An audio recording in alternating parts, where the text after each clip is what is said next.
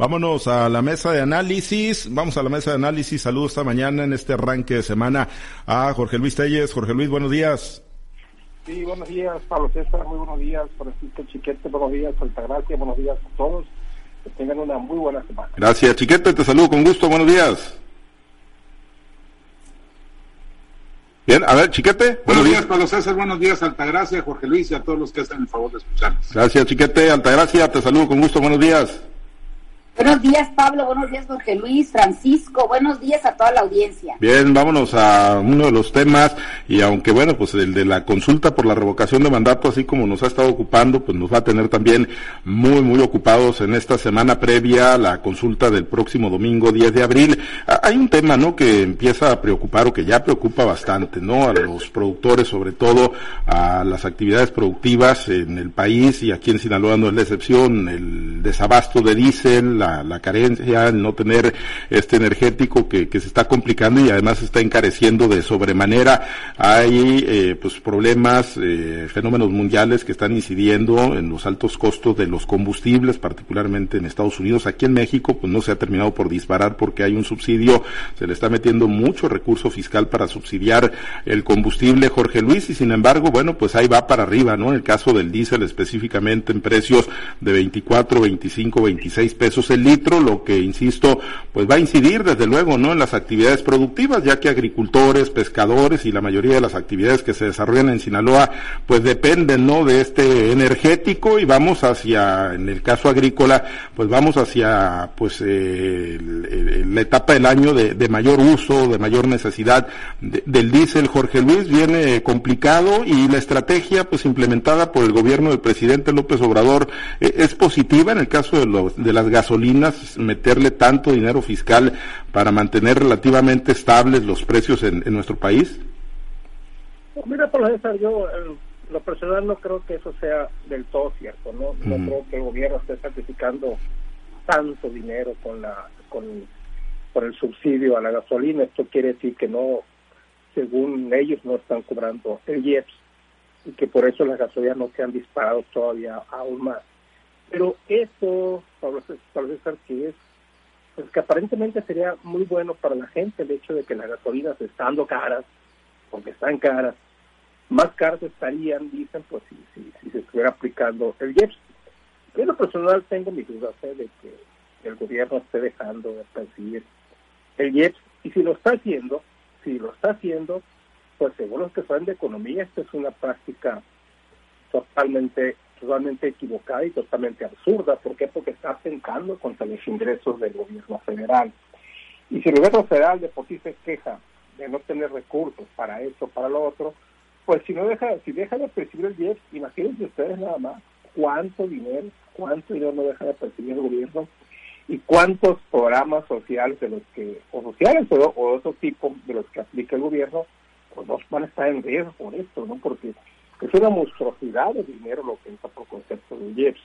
Y si no está entrando al gobierno, como dice el presidente, pues entonces este el presidente justifica que para mantener la gasolina a un precio accesible, pues el gobierno es el que está sacrificando, pero dice que sacrifica el gobierno, en realidad está sacrificando a toda la población. ¿Por qué? Porque está atentando contra programas de gobierno que son útiles para la sociedad, incluyendo los programas sociales en los que muchos no estamos de acuerdo pero pues ahí también están en contra estos programas y las obras que está llevando a cabo el presidente López Obrador. Definitivamente es un problema del cual pues el cual nada tiene que ver el gobierno y nada tiene que ver el gobierno con el resto del mundo, sino que es una violación directa del conflicto que hay entre las potencias, entre Rusia, en, la guerra de Rusia contra Ucrania, y, y, las, de lo que se deriva de esto con las otras potencias mundiales que producen el petróleo y toda esta clase de productos. Eso definitivamente pues, es cierto, ¿no? Que se puede hacer ante una escasez mundial que es producto de esto y que está afectando a todos los países del mundo, al propio Estados Unidos. Pero te digo, lo que sí, lo que sí se puede intervenir el gobierno es en esta situación.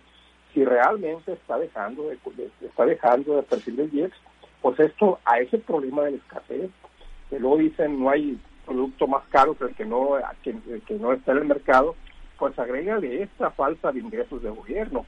O sea, da el traste definitivamente con el, con, el presupuesto para el 2022 Y aunque el presidente dice que bueno, que finalmente la falta de ese ingreso se va, se va a compensar con el ingreso que habrá extraordinario por, el, por, el, por la elevación a los precios del petróleo, justifica eso que por ahí se va a compensar.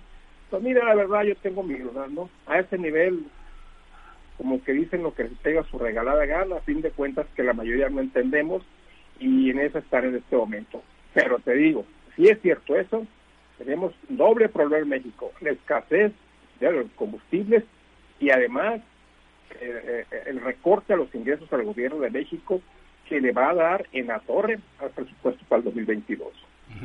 Pues sí, eh, pues hay muchas dudas. Digo, al final de cuentas no es que esté muy, muy barata la, la, gasolina y los combustibles. Y bueno, en el caso del diésel ya lo comentábamos que está por las nubes, chiquete. Lo que sí es que el gobierno pues dejó de subsidiar, pero a los estadounidenses, ¿no? Que estaban cruzando la frontera ya desde ayer dejó de aplicar los, los subsidios o para esta semana no se van a aplicar subsidios a los combustibles en, en varias de las ciudades fronterizas a donde estaban acudiendo pues muchos estadounidenses, así como en su momento los mexicanos cruzamos la frontera de Estados Unidos o cruzaron la frontera de Estados Estados Unidos para cargar combustible, pues así lo estaban haciendo, ¿no? Comprando pues combustible barato, no, nosotros no, no íbamos desde acá, desde, desde Mochis, ¿no? A cargar combustible, pero sí lo hacían mucho chiquete, pues eh, política adecuada, equivocada y qué se podría venir para las actividades productivas si no se detiene la escalada en el precio del diésel.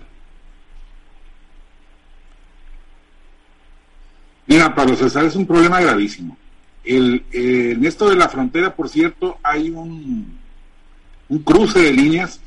Aparentemente la Secretaría de, Hacienda determinó la suspensión de este subsidio allá en la frontera, precisamente por lo que decías, pero aparentemente también el gobernador, digo, el presidente de la República dio la instrucción de que no se moviera eso, esa política, para no afectar a las, a las personas que viven de este lado de la frontera. Y entonces va a ser difícil que, que determinen quién está cruzando de allá para acá para cargar gasolina. Entonces, ahí está esa, esa situación, ese enfrentamiento de políticas. Pero en, en el asunto del, del IEPS, sí se está cancelando su, aplicación. Se están dejando de ingresar 200 mil millones de pesos al año por esta por este subsidio. Yo entiendo cuando el presidente dice que es importante hacerlo, y sí lo es porque cuando suben las gasolinas se desata la inflación. Entonces, pues crece el, público, le, crece el costo de producción a los agricultores, a los pescadores, a todos los que, los que dependen de, de los combustibles líquidos. Y otra serie de tropiezos a la economía. Entonces, en ese sentido, el presidente justifica que se esté dando no solamente los 200 mil millones que dejan de ingresar por el IEPS, también una cantidad probablemente similar que eh, deriva del incremento al precio. Entonces, es una cantidad bárbara, es una, no sé si será como el 20% del presupuesto, creo que son 2 billones este, y, algo por ahí anda rondando, por 20, 25%. Entonces ya hay especialistas que están previendo un recorte presupuestal para poder hacer enfrentar, eh, hacer frente a esta situación. Pero además hay algo. El gobierno federal está subsidiando la gasolina normal, con menos, pero también está subsidiando la gasolina de premium. Y no está subsidiando o lo está haciendo muy mínimamente con el diésel. ¿Y qué es más importante para eh, contener la inflación? ¿El diésel o las gasolinas que usan los particulares? El diésel lo usa el transporte público, lo usan los productores agrícolas, los productores pesqueros, en fin, tiene una mayor incidencia en la en la en el costo de la producción. ¿Y por qué se está subsidiando entonces la gasolina premium y la gasolina normal? Pues porque eso se traduce en votos o un incremento se traduce en malestar y en votos en contra. Hay muchos que están previendo que las gasolinas van a subir de manera importante apenas pase la consulta popular. Yo creo que el presidente va a aguantar todavía todo lo que pueda, porque bueno, pues es, va su nombre de por medio. Ya se les dijo de que iba a bajar la gasolina, pero en cambio ofreció sostenerla no más allá de la inflación. Si lo hace, pues va a quedar mal por, cualquier lado. Entonces yo creo que lo va a tratar de aguantar, pero los recursos no le van a alcanzar. El, el, año pinta muy difícil para los mexicanos, efectivamente por el problema de la guerra de Rusia y Ucrania, efectivamente por los efectos de la pandemia, pero también por una serie de medidas internas que hicieron que en, el 2019 ya la economía mexicana no creciera. Entonces, está de todo, hay de todo como en botica en este, en este revoltijo eh, negativo para la economía del país y es probable que tengamos que pasar una, una pues un mal cierre de año en este 2022. Bien, Altagracia, y bueno, pues eh, tú como conocedora y además que ejerces la actividad productiva, pues viene, si se mantiene esto, si, si no llega a la luz al final del, del túnel, como se dice coloquialmente, y sigue esta escalada, pues les va a golpear fuerte, vienen las maquilas, las trillas, viene la movilización de las cosechas en el estado de Sinaloa y todo esto pues descansa primordialmente en, en, en ese combustible, ¿no? En ese energético, básicamente en el diésel, Altagracia. Mira, el tema del diésel y la inflación es como el dicho ese conocido que dice que el niño va a nacer con doctor, sin doctor y a pesar del doctor. O sea, la inflación en México no la van a poder contener con ese tipo de medidas de subsidiar el, eh, los impuestos, porque ese impuesto finalmente le va a hacer falta, como aquí se ha comentado esta mañana, a los ingresos eh, que se presupuestaron para el 2022. Ya lo dijo el presidente, que los que los ingresos petroleros, el excedente de los ingresos petroleros, se va a repartir entre los estados. ¿Por qué? Porque el que se recauda a través de las gasolinas o los combustibles se reparte principalmente eh, para los estados para que completen su gasto público no esto es una es un impuesto que se traduce según según lo que lo, para lo que fue creado para el mejoramiento de las vialidades dentro de los de los estados no es un es un problema muy serio fíjate que coincido con mis compañeros cuando dicen que el tema de subsidiar las gasolinas, incluso la premium, es un tema electoral 100% o es un, es un tema que le dan el uso político. ¿Por qué? Porque la mayoría de la gente utiliza gasolina para moverse, pero desgraciadamente la economía, las actividades productivas, incluso los alimentos, todo se produce a través de diésel y todo se, se transporta a nivel de, de consumo de diésel, ¿no? Entonces, aparentemente a la gente, a la sociedad común, pues no, le, no le afecta el aumento del diésel en su consumo diario, ¿no? Incluso hay gente que ni siquiera sabe que las gasolineras venden diésel o no perciben aquellas gasolineras donde solamente se expende gasolina y que no cuentan con el servicio de surtimiento del diésel. Pero este combustible es el combustible que mueve la economía. O sea, tú, tú si vas a, si no tienes carro, te vas a transportar pues en el transporte público el cual se, se, se mueve con diésel, ¿no? En caso si vas y compras al supermercado cualquier comida, esa comida incluso, además de ser producida con diésel, llegó a ese supermercado a través de camiones que utilizan este producto, ¿no? Entonces, a todos nos afecta el encarecimiento del mismo. Entonces, la, la, la inflación va, va, a seguir subiendo. ¿Por qué? Porque nadie le pone atención al diésel. Incluso la semana pasada no sé yo si fue exactamente por un problema de escasez, lo traté hoy en la mañana con Royangulo, yo en el programa agropecuario, donde le digo, oye, es que nadie reparó o nadie se percata cuando aumenta el diésel, lo suspendieron los, los servicios de suministro a los productores, a la gente que lo consume casi por dos días, diciendo que no había diésel, lo que estaban haciendo era llenar sus sus inventarios para aprovechar el aumento de más de dos pesos en algunos casos por litro de diésel. Entonces, ¿Qué está pasando? La corrupción sigue. ¿Por qué? Porque ese aumento fue alertado por parte de, Petróleos Mexicanos a, las, a los centros de distribución para que aprovecharan y se surtieran de este producto y poder aprovechar realmente sus, eh, eh, tener una ganancia adicional para aumentar el precio. ¿no? Entonces, las prácticas monopólicas, las prácticas de esconder el producto siguen en este país, o sea, no, no se ha eliminado de la corrupción, entonces, pues los que pagamos, pues somos los consumidores finales, ¿no? Los productores estamos muy preocupados, no nada más por el aumento, sino qué va a pasar en Sinaloa si no hay diésel suficiente para ahora que empiece la trilla de más de 400 mil hectáreas de maíz. O sea, imagínate de cuánto estamos hablando. Estás hablando que una, una hectárea de diésel prácticamente se, se eh, trilla o se levanta la cosecha por menos de, de por lo menos con, con 40 litros de diésel, ¿no? O sea, una trilladora se consume 600 litros de diésel al día y te hace 15, 20 hectáreas, dependiendo de la capacidad de la máquina. Ahora, ¿cuántas, más de 4 millones o 5 millones de toneladas, cuántos camiones se tienen que movilizar para mover la cosecha reina de Sinaloa? Es una situación bien importante. Ahora, si no sacamos ese maíz de Sinaloa, las bodegas van a colapsar. ¿Por qué? Porque también el, ferrocarril y los camiones que van fuera se mueven a través de este producto. O sea, es una situación bien preocupante que los productores estamos eh, demandando una claridad y una certeza que las autoridades, en este caso el gobierno de la República, nos dé la confianza de que va a haber combustible suficiente para poder llevar a cabo esta actividad tan importante que sostiene la cadena de producción y consumo de la tortilla en México. Siete de cada diez tortillas que se consumen en este país se hacen con maíz sinaloense. Entonces, de ese tamaño es el problema que tiene México si Sinaloa no levanta su cosecha, si no tenemos la garantía de que va a haber diésel suficiente y en un precio razonable que podamos pagar. O sea, no es posible que sigamos teniendo este tipo de encarecimiento y este tipo de, de situaciones que se presenten que nos escondan o no nos surtan el diésel eh, de manera oportuna. Es, es, es, una situación bien, bien preocupante para todos los que nos dedicamos,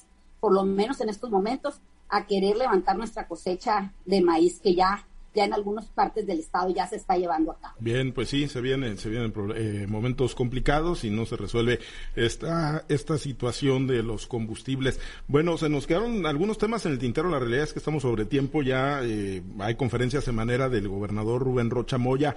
Eh, Jorge Luis, los dejamos para, para mañana, arrancaron las campañas hoy, y, bueno, ayer arrancaron campañas ya para las elecciones en seis entidades federativas y se va a hablar mucho de la consulta de revocación de mandato Jorge Luis y en Sinaloa pues siguen los movimientos muy muy fuertes, alcaldes que siguen echando toda la carne al asador, que poco o nada les importa, ¿no? El resolutivo del Tribunal Electoral del Poder Judicial de la Federación, un partido sinaloense que como nos los apuntabas, ¿no? Allá en lo nacional con Morena se ve con amarres sólidos y trabajando fuerte para el presidente López Obrador y aquí en lo local en Sinaloa con eh, el grupo en el poder y Rochamoya pues no se ve muy bien, eh, eh, mucho para el análisis Jorge Luis, pero bueno, los, los comentarios el día, el día de mañana para irnos a la semanera.